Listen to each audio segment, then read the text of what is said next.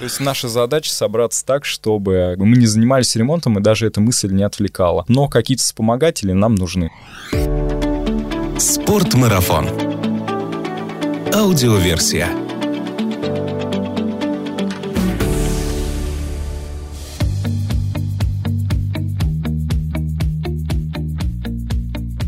Всем привет! Вы слушаете подкаст «Спортмарафон. Аудиоверсия». Немного о спорте, но много о спортивных увлечениях, активном отдыхе, приключениях и путешествиях. Здесь мы также говорим о снаряжении для всего этого, широкий выбор которого вы можете найти в нашем магазине в Москве на улице Сайкина, дом 4 или в интернете по адресу sportmarathon.ru. Меня зовут Артур Ахметов, и если вы слышите этот подкаст не в первый раз, расскажите о нашем подкасте своим друзьям. Я уверен, от этого они станут только счастливее и здоровее. Путешествие путешественник, велосипедист Егор Ковальчук сегодня у меня в гостях. Привет, Егор. Всем привет. Егор, ну вот я сказал путешественник-велосипедист, а может быть ты велосипедист-путешественник? Как тебе больше приятно? Наверное, не будем скромничать, мультипутешественник, вот. А, ну, большая часть моей жизни, конечно, она на велосипеде происходит с позиции колес. Я рассматриваю мир и изучаю. Мы с тобой встречались в марте этого года, тогда ты только закончил экспедицию Трансафрика. За 6 месяцев проехал 12 стран от Каира до Кейптауна. Это 15 тысяч километров. Вот сейчас уже август. У нас сколько месяцев прошло? Август, июль, июнь. Ну, 5. 5 я посчитал на пальцах. Как удачно, что у меня 5 пальцев на руки. Сейчас, какие остались у тебя впечатления о той экспедиции?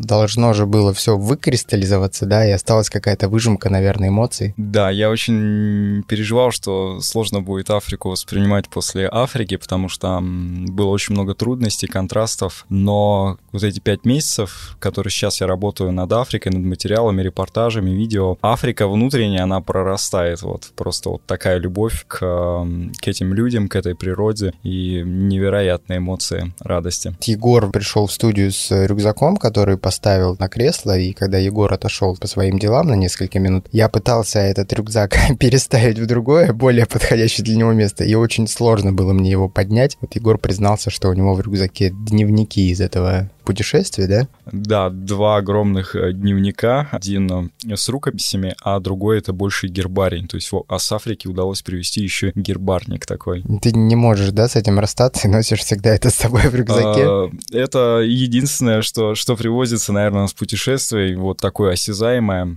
помимо эмоций. И, конечно, это такая живая книга, путешествие, хронолог, и очень ценная для меня.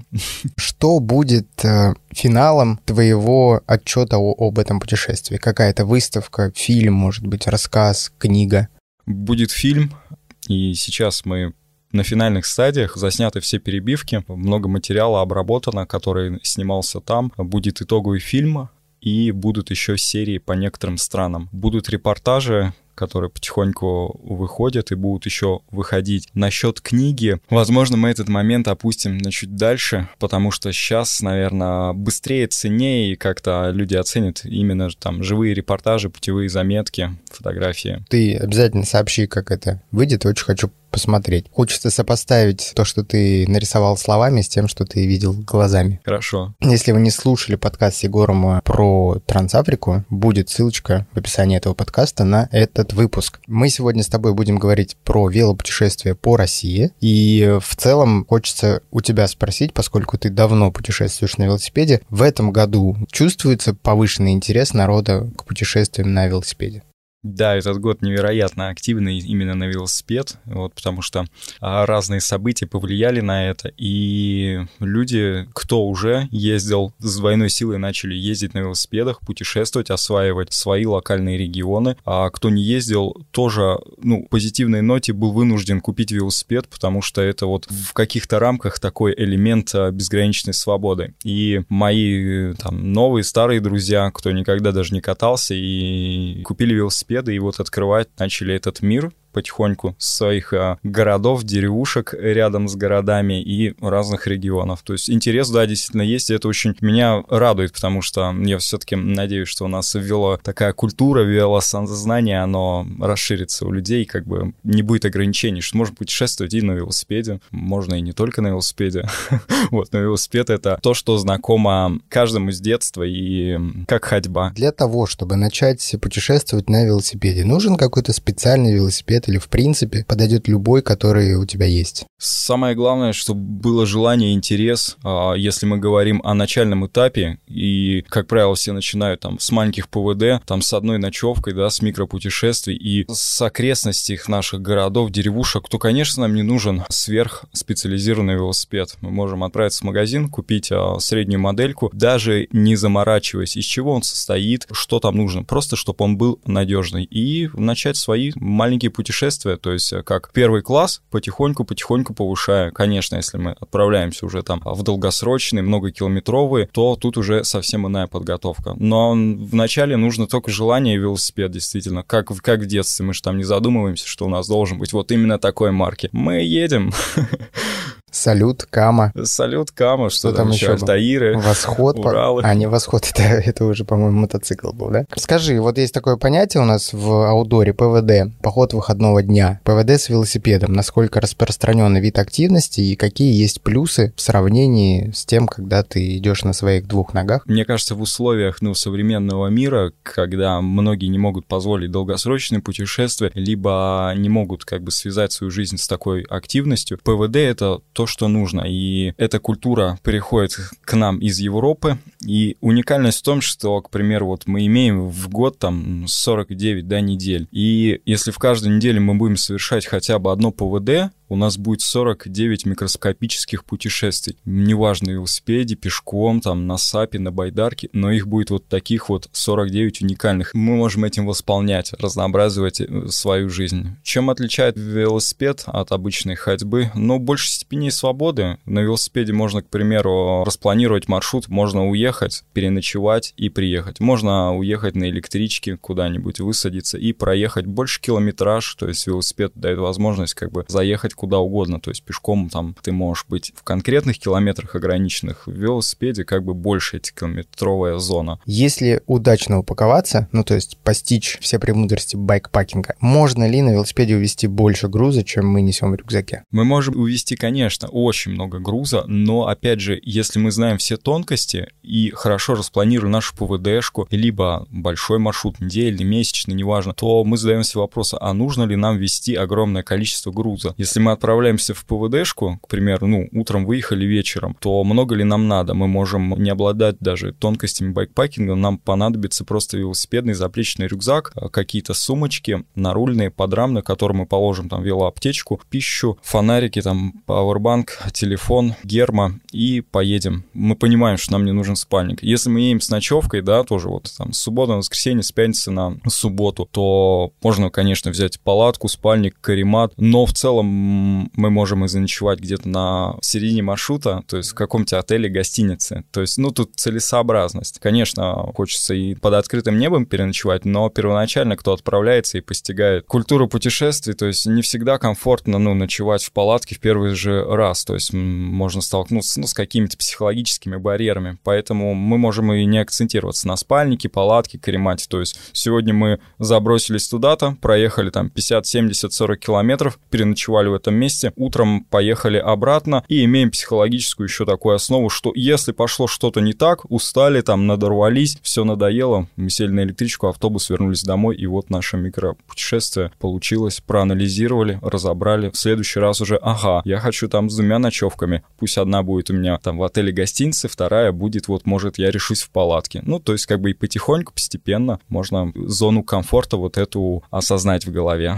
Слушай, ну вот ты как раз сказал 60-50 50-40 километров. Я хотел тебя спросить, а в среднем, ну, человек, который не очень хорошо подготовлен к поездке на велосипеде, ну, катается иногда, может быть, какой километраж ему планировать, какой километраж комфортно он сможет проехать в течение светового дня? Например, ну, 10 часов. Первоначально я бы вообще не смотрел на километры, потому что первоначальный опыт нужно получить с удовольствием и радостью. То есть не закладывать большие километры, не смотреть, сколько можно за день проехать. То есть пускай даже это будет 20, но это будет вот с удовольствием. Проехал там 5 километров, но ты отдыхаешь, ты снимаешь, ты фотографируешь, ты остановился, неважно, на первый пикник, на второй пикник. Но, конечно, в среднем, то есть э, главное заложить, чтобы это не было первоначально работой. То есть, что ты обязан вот проехать эти километры, и ты уставший. То есть, чтобы был запас, проедьте 50 километров, нужно пройти 40. Ну, я к тому, есть, чтобы э... как планировать, на какой удаленности от тебя будет твоя гостиница для ночевки. До нее же надо добраться. Конечно, но я бы, наверное, рекомендовал посмотреть, то есть вот от этого первого путешествия, что хочется получить. То есть если отдых, то, конечно, минимальный километраж, то есть человеку охота посидеть у реки, порисовать, пофотографировать, километры неважно, и не акцентироваться на них, потому что первоначально я же на велосипеде, я должен проехать там 50-100. Другой человек, наоборот, он хочет наесться километров, он хочет устать, он хочет а, к ночи добраться до гостиницы, выпить кружку кофе и сказать, я это сделал. То пусть он уже отметает вот эти отдыхи долгосрочные и ломит эти километры, наедается. То есть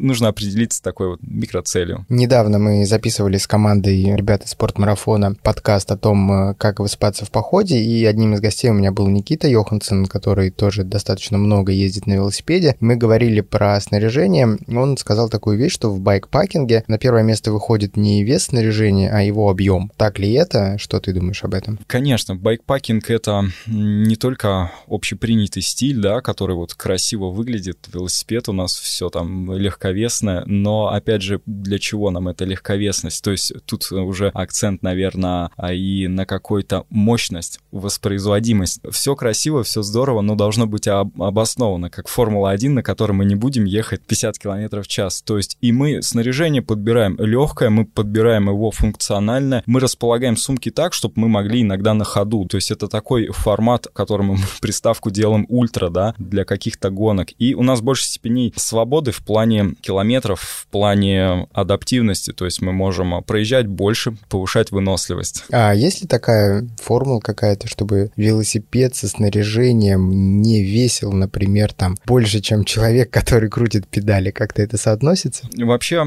такая философия, что чем больше у тебя рюкзак будет, количество вещей и груза будет стремиться вот максимально наложить в этот рюкзак. Вот будет рюкзак там 90-литровый, он будет полный, будет 40-литровый, он будет полный. Такой это философский вопрос, поэтому... Сколько ты весишь? Я верю, что я 77 вешу, вот угу. так я говорю. А сколько максимально у тебя в путешествии весил Ну, максимальный был, наверное, совсем вот велосипед, снаряжение, автономный поход, все свезу с собой, мега там теплый спальник, два вида обуви до минус 50, это на Памире было, то есть, ну, вся там еда, техника, медицина, ну, плюс-минус 50. Не так много на самом деле, потому что если встретить где-нибудь в Европе стандартных велопутешественников, то у них летом будет также весь велосипед. Рюкзак за плечами велосипедиста — это не очень правильная история. Особенно, да, в длительных путешествиях, ну даже и в коротких, каждый килограмм на плечах, он увеличивает нагрузку. Мы можем в ПВДшку взять специализированный велосипедный рюкзак, который будет разгружать плечи, спину, не будет на наши суставы давить и минимально загрузить его. Но в целом практика показывает, да, что от этого начинает поясница болеть, травмы и так далее. Хотя вот мы, да, при беге, кто бегает, мы как бы научены бегать с рюкзаками, да, там 1-2 килограмма иногда, и там не так спина болит. Понятно, что разгрузка, да, рюкзаков, но там по-другому мышцы работают, и вот эта компрессия на поясницу, она не отдает. На велосипеде есть такой эффект. Немножко личных примеров. я их очень люблю. Я грешен, безусловно. Мой велосипед, который я очень сильно люблю, ему уже, наверное, лет 12, наверное, он уже третий год пылится в гараже. Ну, по ряду причин. Был у меня перелом руки, потом были проблемы с плечами, и не мог я кататься. Вот сейчас, естественно, мы с тобой запишем подкаст. я, естественно, подумаю, ну все, нельзя Надо больше ехать. откладывать, да, поеду в гараж, заберу велосипед. Ну, помимо того, что что я, скорее всего, должен буду его технически привести в нормальное техническое состояние. Что бы ты посоветовал человеку перед первым его велопоходом? Как подготовить себя, как подготовиться в плане снаряжения и как подготовить велосипед, что взять с собой, в отличие от того, если бы человек пошел пешком. Вот как здесь отличается снаряжение. И давай здесь уточним, что мы путешествием называем то, что имеет под собой хотя бы одну ночевку. Неважно где, в гостинице, в палатке, в, в гамаке, но должна быть хотя бы одна остановка, одна ночевка. Начнем с себя. Ну, с себя начнем с планирования да, маршрута, с нашей проработки, куда мы едем, для чего мы едем, если говорить о физике. Но мне кажется, сейчас практически 90% да, занимаются так или иначе какой-то физической физической активностью. То есть общая физическая активность должна быть, то есть какие-то даже просто пробежки, которые аэробные нагрузки, кислородные нагрузки, они уже помогут втянуться и не будет так сложно. Какая-то привычка велосипедная должна быть. То есть есть такой нюанс, что когда ты с непривычки ездишь на велосипеде, ты ощущаешь, как ноги твои крутят. Когда этот эффект уже проходит, э, то есть ноги твои как дыхание. То есть они работают, э, и ты дыханием регулируешь. Обычная, обычная вкатка небольшая на велосипеде. То есть э, если это первые походы, то есть есть никакой там сверхподготовки не нужно. Мы не говорим сейчас о соревнованиях, не говорим там о стартах каких-то. Велосипед, ну, он должен быть чист, надежен, и в нем должна быть уверенность. То есть отправляемся мы на день, на два, на месяц, на год. Мы должны закомплектовать его так, чтобы не заниматься ремонтом. И чтобы даже мыслями у нас не было, что что-то может сломаться. Потому что на первом этапе ты думаешь, ну, велосипед, а если вот это, а если это? Исключаем какие-то поломки. Неуверенность там в колесах, сделать колеса. То есть э, вдруг там спицы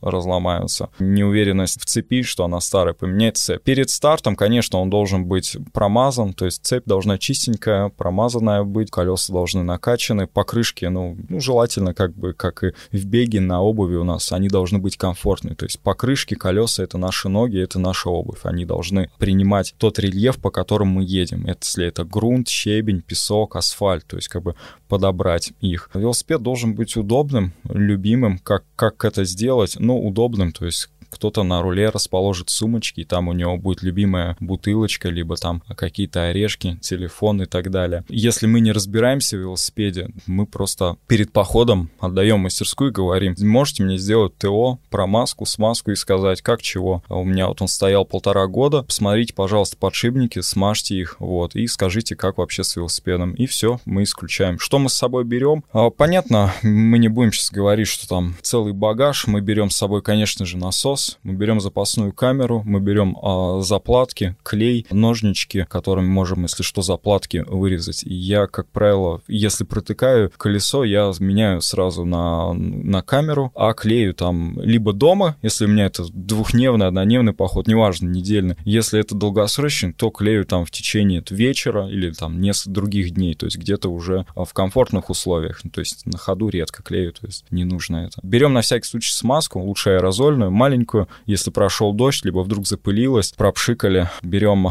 перчатки, каску, фонарик обязательно, даже если там в один световой день едем. То есть такой наш психологически комфортный набор. Светоотражающие светлячки, не путать их с фарами, потому что задача светосветлячков а, быть а, заметным на трассе, в поле и так далее. Фонарь, соответственно, ну, как правило, наша задача — это повышение безопасности, вот, и можно взять жилетку светоотражающую. У кого комплексы какой-то насчет жилеток, то есть сейчас есть и спортивные светоотражающие ремни, жилетки, а кто долго катается, можно заказать форму с светоотражающими вставками. Но и полюбить шлем, я говорю, говорю это как человек, который проездил большое количество километров без шлема, полюбить, вот очень он комфортен и является такой индивидуальностью райдера. Ну, судя по всему, ремонтируешь ты велосипед э, руками без инструмента, потому что про инструмент ты ничего не сказал. Мы берем с собой, да, шестигранники из тех инструментов, которые вот нам нужны, да, вот в этом походе. Шестигранники, ну, кто-то там мультитул еще берет с собой, то есть лишнего тоже не стоит нагружать. То Ключ есть, если... для разбортировки? А, лопата лопатки, лопатки, да, лопатки берем, вот. Но многие камеры сейчас а, фолдинговые и мягкие, что даже и лопатки к ним не нужны, то есть мы можем их руками разбортовать. Ну, видишь, как я безнадежно отстал от новых технологий.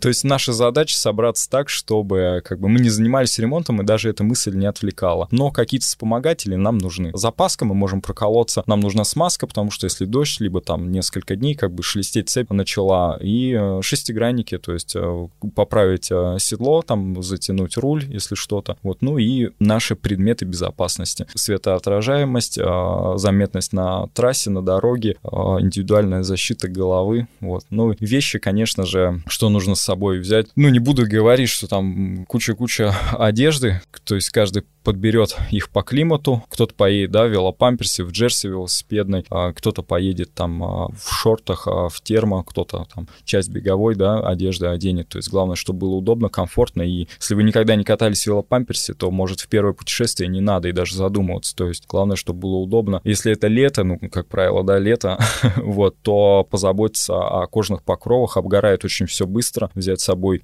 либо масло, либо крема, либо одеть, конечно же, футболку футболку с фактором защиты от солнца, там плюс 50. Мы такие использовали в Африке, и невероятно здорово, потому что она дышит, проветривается и защищает как бы от солнца, помогает адаптироваться. По вещам, ну, можно маленький плащик взять от дождя, очки, конечно же, перчатки, которые нам помогут и при падениях, ну и как-то сцепление с рулем будет более лучше. По нашим элементам коврик, палатка, спальник, ну тут надо уже определиться. В первой заезде не нагружать себя, пусть это будет маленький рюкзачок, заплечный, плюс-минус полтора-два килограмма, не больше. Бутылочки с водой на раме и вот различные кармашки как раз и сумочки для байкпакинга. Подсидельная, куда можно положить ремп, там комплект, да, сюда питание, еду, ну и мелкие наши детали. Не нужно как бы заморачиваться на полном составе. Ну, я бы, наверное, все-таки для человека, который первый раз отправляется в ПВД с ночевкой, все-таки, наверное, комфортнее запланировать ночевку где-то в гостинице, чтобы просто не тащить спальник, палатку и коврик, потому что мне кажется, что у людей, которые используют велосипед больше как средство передвижения по городу, вот этого всего нету. Да. Для да. того, чтобы прочувствовать, ну, не обязательно это покупать в первый раз. Можно просто запланировать путешествие таким образом, что вы переночуете в гостинице и поедете дальше. Совершенно верно. А потом уже, естественно, когда войдете во вкус, добро пожаловать на Сайкина 4. Егор, немножко подробнее хотелось бы остановиться на сумочках для байкпакинга. Какие они вообще есть, куда они вешаются. Ну и, может быть, ты в принципе расскажешь, где удобнее расположить, какие элементы снаряжения в каких Ох, сумках. наш байкпакинг, а, наболевшая тема, вот. Много о нем все говорят, но мало кто знает для чего. Стандартные байкпакинговые сумки, да, у нас идет подсидельная сумка, как правило, туда можно положить личные вещи, спальник, довольно-таки объемная она, но я бы не рекомендовал ее сильно загружать как хвост, потому что будут небольшие качения, то есть, опять же говорю, чем больше, тем больше хочется вместить. У нас а, есть а, под, подрамная сумка, куда мы можем положить там часть еды, ну и вот что будет у нас на ходу, там перчатки, там рукава, возможно, которые вот от солнца нас защищают, чулки, да, которые тоже могут нас защищать и греть, то есть вот что, что у нас поблизости. Мы можем одеть а, сумку нарульную, первая, да, типа, которая такая, как, а, как баульчик, а, водонепроницаемый. Не как корзина для багета, не, да? не как корзина, как корзина мы сейчас поговорим, а такой баул очень мне нравится артлибовский, то есть водонепроницаемый, хорошо на руле сидит, Почему я о нем говорю? Потому что устойчив на руле и как бы не мешает управляемости. Что мы туда можем положить? Также можем спальник, как правило, я ее нагружаю тем, что мне нужно вечером, либо для сна. То есть коврик, спальник, либо это гамак, тент, ну какая-то, может, плащевка, курточка, которая для низких температур. А корзинки для багета, опять же, вспомним Для про... багета и молока. Для багета и молока это вот артлибовская сумка такая, как ящичек, бардачок, который мы использовали в Африке. Тоже водонепроницаемая, конечно. Это для тех, кто, наверное, будет удобно, кто хочет очень много поснимать, кто берет с собой большой фотоаппарат. Быстро, быстро можно использовать, доставать. Внутри помещается кофр. Есть достал фотоаппарат, отщелкал, убрал обратно. У нас есть а, так называемые фидбэки, да, такие, а, которые вешаются на руль, такие как подстаканники тряпичные с дополнительными еще кармашками. Мы можем туда положить нашу бутылочку, а, орешки, семечки, телефон, GoPro, пузыречки, пауэрбары, которые питательные. То есть все, что у нас мелочах. Ну, очень много. Можно, конечно, есть сейчас э, загрузить и переднюю вилку дополнительным снаряжением. То есть иногда байкпакинг превращается в такой цыганин. То есть много-много-много всего везде, и ты теряется сама суть. Так может лучше одну моносумку сзади с багажником. Вот, то есть э, байкпакинг это все равно как бы меньше продуктивней и больше километров. Почему-то у меня акцент всегда на километр. То есть стиль стилем, но удобство нам для чего-то. Нам для чего-то стиль, для чего-то минимизация. Как в беге, да, мы либо ходим поход, да, с большим рюкзаком, который 20-40 килограммов, либо мы бежим вот с рюкзачком там килограмм-два в такой fast Q time, да, там огромные километры. То есть и оправдано, обосновано. Слушай, вот э, сейчас я вспомнил из своего детства, помню, на велосипедах раньше была такая штука, не знаю, как ее назвать, динамо-машина, генератор, что ли. Там было колесико, которое ты прислонял к покрышке, оно крутилось, и от этого горел фонарь передний. А существуют ли сейчас такие современные устройства, ну, например, там для зарядки телефона, для зарядки пауэрбэнка во время того, как ты крутишь педали? Да, существует существует. Есть сейчас динамо втулки, которые ставятся втулка в переднее колесо, идут проводки и заряжаются. Довольно-таки дорогая штука, но дело не в этом, насколько продуктивно. Тех ребят, которых я встречал в путешествии, европейцы, не очень ее хвалили, и некоторые мои друзья просто вырывали эти провода оттуда и не очень жаловали. Мне кажется, наличие одного-двух пауэрбанков либо солнечной батареи а, отлично заместит вот этот данный девайс. И, конечно, конечно же, несколько горстей э, батареек, вот, если мы заточены именно на съемку какую-то, материал, который нам нужен. Так, Егор, смотри, одна из популярных тем сейчас и у нас в подкасте, и вообще, в принципе, это путешествие с детьми. Я знаю, что у тебя пока что нет опыта путешествия с э, ребенком, но поскольку ты в тусовке знаешь многих людей, и твои знакомые наверняка путешествуют с детьми, в том числе и с маленькими, вопрос к тебе такой. Если есть ребенок, который пока самостоятельно крутить педали велосипеда не может, может, какие способы передвижения вместе с ребенком для таких более-менее длительных путешествий. Да, тема очень здоровская, и очень радует, что сейчас на просторах интернета появляется все больше людей в РФ, которые путешествуют, ну, не только на велосипеде, ну, моя тема, да, велосипед на велосипеде с детьми, и с самого малого возраста, там уже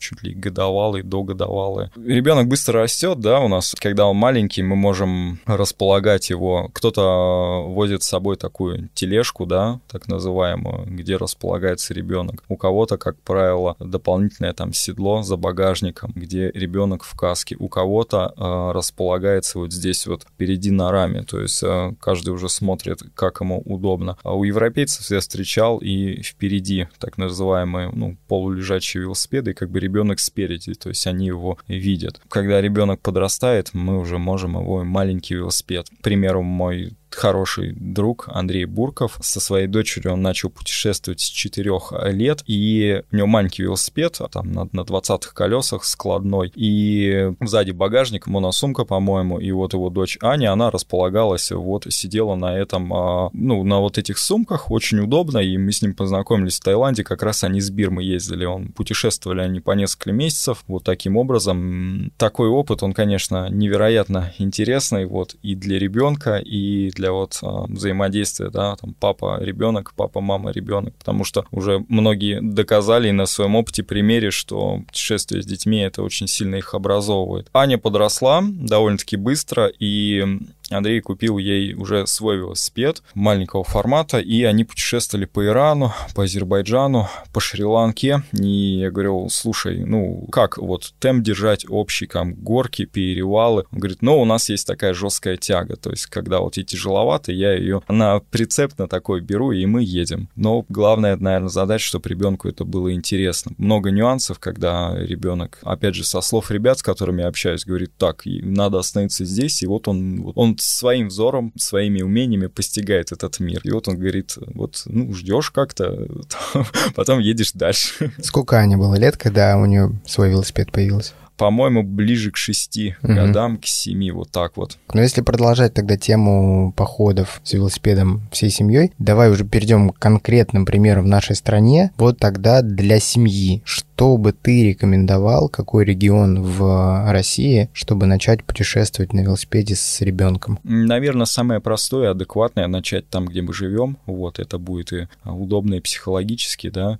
Кто-то только хочет начать, ну, то есть он не знает, что такое вообще путешествие путешествовать, либо с детьми. То есть начать там, где мы живем, и опять же начать с маленьких походиков, смотреть, как ребенок реагирует. Если мы говорим про какие-то, ну, интересные, комфортные регионы, то, наверное, как ни странно может прозвучать, я бы порекомендовал Кавказ. Невероятно гостеприимный, аутентичный, комфортный, радушный, будет интересно и взрослым, то есть потому что многие стереотипы, наверное, развалятся. И для ребенка это будет огромный такой мир с разной культурой, с контрастами. Я бы посоветовал, наверное, ну, куда сейчас все отправляются, да, в России, Алтай, почему нет? Очень много ответвлений от основных дорог, куда можно заехать, где тоже будет комфортно. Я бы рекомендовал, наверное, Хакасию, да, вот наши республики, которые, в принципе, рядом, но малоизвестны, но в которых очень много достопримечательностей достопримечательность. То есть, ну, опять же, если мы там в Сибири, да, и вот рядом, куда отправиться? Здоровские зоны, да, Алтай, Хакасия, да, Тува, которые тоже опять много стереотипов, но это одна из таких, и, ну, не велосипедных республик, но город Кызыл, да, один из самых велосипедных, потому что огромные велодорожки невероятной длины. Наша Карелия, Заполярье. В принципе, везде. Почти везде. вся Россия. Россия. Ну, наверное, Чукотку надо исключить из этого, потому что... На Чукотку... А, с ребенком по Чукотке, мне кажется, будет не очень комфортно. Сложно добираться. Большой перелет для ребенка, наверное, тяжеловато будет такой. Все никак не могу я поймать в Москве своего брата Тимура Ахметова и записать с ним... Не только ты. Подкаст про все возможные путешествия по Чукотке, потому что он и на велосипеде ездил по ней достаточно много. Ну, когда-нибудь поймаю, и, наверное, в этом подкасте мы спросим у Тимура, почему с семьей на Чукотку, наверное, не стоит. А может быть и стоит, не знаю. Так, хорошо. Если от семьи переходить к таким более уже, скажем, как раз про тех людей, для которых путешествие — это своего рода испытание, которые ломят километры. Вот чтобы ты какой маршрут порекомендовал для людей, для которых уже одна ночевка это мало, ночевка в гостинице это не то, то есть есть, э, в принципе, все доступно снаряжение. Вот, кстати, может быть, какой переход. Человек путешествовал пешком, у него есть все необходимое снаряжение для того, чтобы ночевать и комфортно быть в походе, но вот чего-то нового хочется, сил много, велосипед есть. Какой бы ты порекомендовал маршрут и где? Как раз начать по ступенькам, да, как и во всей нашей стратегии роста, да, то есть попробовали ПВДшку однодневную, ага, круто, понравилось, хочу больше, попробовали двухдневную, трехдневную, супер, хочется еще. Так, распланирую там четырехдневную, ну, недельный, да, есть недельный. Невероятно, еще охота, все, можно как бы заламливать там две недели. Есть отпуск на месяц, попробовать э, месячный, месячный маршрут. Опять же, почему говорим про эти ступеньки, да, но это такая моделька у нас жизненная, то есть мы можем по ступенькам идти плавно и уверенно, где-то иногда назад сдавая, опять повышаясь, можем трамплинно, да, проехал сегодня вот, да, там ПВДшку, день, все, завтра поехал на месяц, через неделю сошел маршрута, разочаровался в себе, в силах и возненавидел только из-за этого я сам как начинал с трамплинов, всю эту психологию знаю. И много ребят, которых консультировал, вел по маршрутам. Сход — это очень тяжелое переживание. Поэтому мы вот говорим про вот такие ступеньки. Куда отправиться а, на неделю? Ну, про те регионы, которые мы вот сейчас и говорим. Вам ближе и доступнее Байкал, отправьтесь на Байкал, погоняйте по Альхону. Вам ближе Кавказ, прилетайте на Кавказ, проедьте различные при Эльбрусе с, э, с трекингом совместите. Нравится Карелия, то есть и ближе она, и хотелось побывать, совместить свое путешествие с другими активностями, то есть поездили маршрут, интересно, совместили это еще с каким-то сплавом, рафтингом. Зона большая, то есть можно проехать там за неделю Золотое кольцо, да, интересно города и обезопасить себя от того, что не нужно вообще там ни палатки, ничего. Каждый день новый город, брони отели, гостиницы, и на скорости проехали, посмотрели, все интересно. Такая корреляция от автономности к комфорту и так далее. Но я надеюсь, что когда-нибудь у нас будет такая, как в Китае, да, народный, как называем, маршрут. В Китае есть, а, что практически каждый должен побывать в Лхасе, да, на Тибете и отправиться туда на велосипеде, либо пешком. И в течение одного дня, когда я ехал по этой дороге, которая туда ведет, насчитал более 30 велосипедистов и пешеходов, которые вот идут в Лхасу, да, добираются. И я надеюсь, что у нас а, а, в сознаниях возникнет такой народный маршрут Москва-Владивосток, то есть и будут такие разговоры, типа, а ты ж ты проехал уже там Москва-Владивосток на велосипеде. Ну, я вот собираюсь, а я вот, слушай, это на самом деле круто, это такое и познание России, и познание себя, и в этом нет ничего такого зазорного. Там, где культура развита, активности велосипедов, это не ново. В том же ЮАРе, где я очень много общался с велосипедистами, пары, люди, которым за 60-65 путешествуют по своей стране, путешествуют по нашей стране, приезжают, любят ее, и как бы э, давайте и мы будем ее познавать, ведь она действительно, она невероятно большая и разнообразная. Слушай, ну я бы сказал, все в твоих руках, но тут, наверное, все в твоих ногах. Если ты первый проедешь Москва-Владивосток и дашь такой пример всем, то вот появится трасса имени Егора Ковальчука. Мы работаем над этим, работаем, вот. Скажи, вообще, в принципе, твои ближайшие планы, куда поедешь на велосипеде? А, несмотря на то, что из-за вот нашего такого нестабильного сезона политического, да, некоторые планы сбились, там, Памир, Австралия, ну, они просто сдвинулись. Я тоже начал открывать Россию, и те маршруты, которые мне хотелось осуществить, повторить, возможно, которые я откладывал, я вот сейчас их дорабатываю. Ну, у меня больше сейчас уклон был после Африки, такой спортивный отдых, то есть я путешествовал в формате такого ультрабайкпакинга. Проехал там суточные заезды, там на скорость,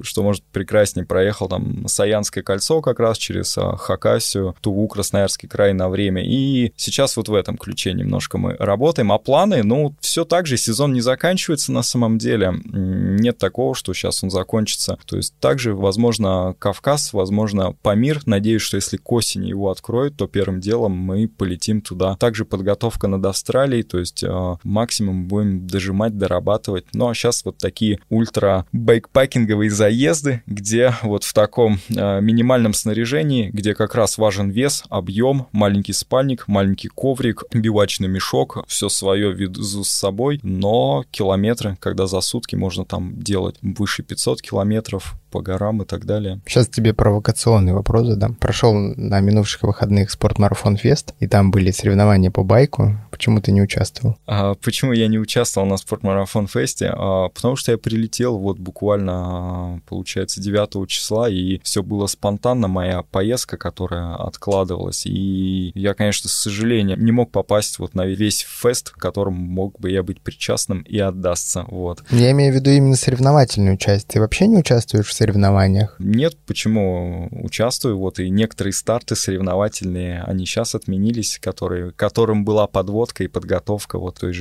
Киргизии, международный старт. Это больше для тебя шоссейные соревнования или и в лесу тоже можно погонять? Постоянное разнообразие, то есть мне нравится как бы не застаиваться на одной теме. И был момент, когда я участвовал там в гонке, соревнованиях именно на шоссейных, да, велосипедах, это Red Bull Trans-Siberian Extreme. В этом году мы хотели именно так такую горную гонку по бездорожью попробовать. То есть постоянно, чтобы не было скучно, то есть ты разнообразываешь. Здесь мы отклоняемся просто в путешествие, этнографию, да, в такой прям олдур, а здесь нам важен асфальт, скорость и закат, рассвет, не слезая с велосипеда. Это тоже круто. Главное, чтобы был интерес и мотив это делать. Егор, ну спасибо тебе большое, что нашел время заглянуть к нам в студию. Поговорили, мне кажется, на очень хорошую тему и важную, потому что, да, велосипед из-за некоторых политических мировых событий стал таким, можно сказать, ну, прям прорывом в этом году, и мы почувствовали это в своем магазине по снаряжению для байкпакинга, ну и вообще, в принципе, велосипедов вокруг стало очень много. А если вы путешествуете на велосипеде или только собираетесь путешествовать на велосипеде, пожалуйста, напишите нам об этом этом в комментариях подкасту, как вы пришли к путешествиям на велосипеде, какие эмоции получаете, или если вы еще пока боитесь отправиться в такое путешествие, напишите свой вопрос, мы вам обязательно поможем и ответим на эти вопросы. И почему боитесь, напишите. Кстати, от чего могут бояться люди, которые никогда не катались на велосипеде? Как правило, от незнания, то есть, ну, все наши страхи, потому что мы, как бы, ну, это новая для нас зона, вот, которая неизведанная, поэтому другая зона для нас, как бы, вызывает такие сомнения сомнения, страхи.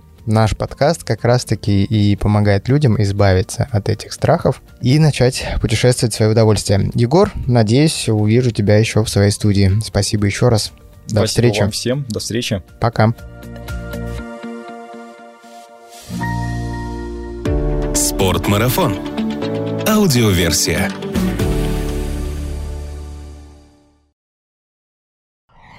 Ну что же, наш подкаст как раз-таки и позволяет людям от этих страхов... Страхов. Хм. Ну что же, наш подкаст как раз-таки и помогает людям от этих страхов... Что меня от этих страхов, правильно я говорю? Да, просто как-то звучит от да, этих страхов. От этих страхов. Ну что же... Избавиться от этих страхов. Да.